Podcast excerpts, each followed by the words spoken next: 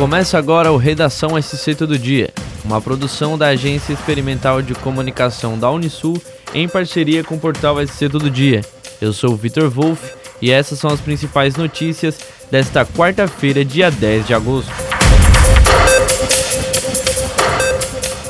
A Prefeitura pretende resolver o impasse existente na rua Ferreiro Lima, no centro de Tubarão. De acordo com o secretário de Infraestrutura Newton Campos, a rede de drenagem estava cortada por baixo da rede de gás, resultado das obras da SC Gás.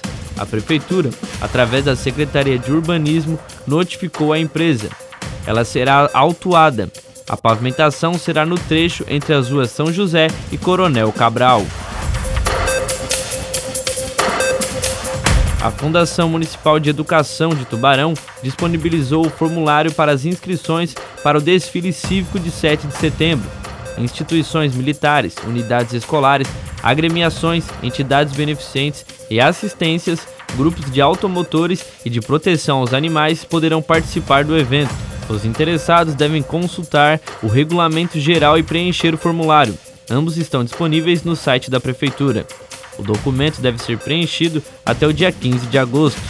Também é necessário comparecer nas reuniões que serão realizadas pela comissão organizadora nos dias 16 e 30 de agosto. O horário e o local dos encontros serão informados posteriormente. O tradicional desfile de tubarão será realizado na Avenida Afonso Pena, ao lado da Arena Multiuso Prefeito Stener Sorato da Silva, este ano. A campanha nacional de vacinação contra a poliomielite começou nesta segunda-feira, dia 8, e vai até o dia 9 de setembro. Cerca de 40 mil postos de vacinação estarão abertos para a aplicação da vacina contra a doença que pode causar paralisia infantil.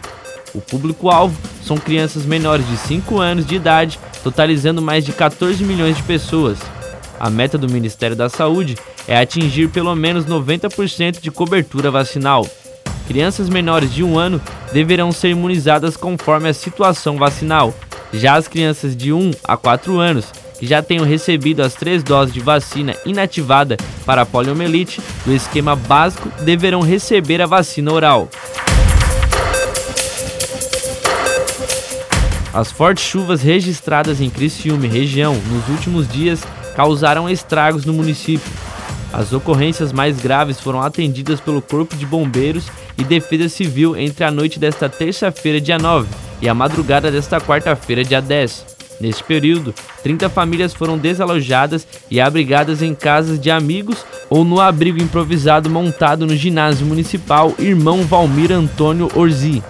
O salão paroquial do Sangão também está sendo usado como abrigo. Em caso de emergência, os moradores devem entrar em contato com a Defesa Civil pelo telefone 199 ou com o Corpo de Bombeiros pelo telefone 193. Na manhã desta quarta-feira, dia 10, em investigação instaurada pela segunda e quarta Promotorias de Justiça de São Miguel do Oeste, o núcleo regional do Grupo de Atuação Especial de Combate ao Crime Organizado, em São Miguel do Oeste, deflagrou a Operação Alça de Mira, que visa reprimir a venda ilegal de armas e munições. Foram cumpridos 40 mandados de busca e apreensão nas comarcas de Miguel do Oeste, Maravilha, Descanso e Mondaí. Também foram concedidas medidas cautelares de suspensão de atividade econômica de empresas utilizadas para a prática dos crimes. A semana começou com fortes chuvas causadas pelo ciclone extratropical em Santa Catarina. A região, ainda castigada pelas cheias no início de maio, voltou a acender o sinal de alerta. O meteorologista da Defesa Civil Estadual, Caio Guerra, falou sobre os efeitos dessa ocorrência climática. Aspas. Temos uma condição de tempo difícil por conta do ciclone. Hoje temos previsões de chuva contínua, mas no litoral sul essa condição está enfraquecendo. Mantemos o alerta de risco por conta do acúmulo de chuvas que já ocorreram. Pessoas que vivem em regiões de risco devem ficar atentas a deslizamentos e fatores do tipo. Na região sul do estado, a chuva está perdendo força. A chuva mais fraca pode continuar, mas sem grande risco. Para amanhã, esperamos uma melhora. Para os rios que subiram, a tendência é melhorar. Como houve muita chuva, alguns ainda estão absorvendo essa água. Deve-se estar atento, mas devem baixar o nível até o fim do dia. Semana que vem, algumas outras instabilidades se aproximam da região, porém ainda estão distantes para determinar os efeitos delas. Fecha aspas, finalizou Guerra. Para mais notícias, acesse o portal SC Todo Dia. Até o próximo episódio.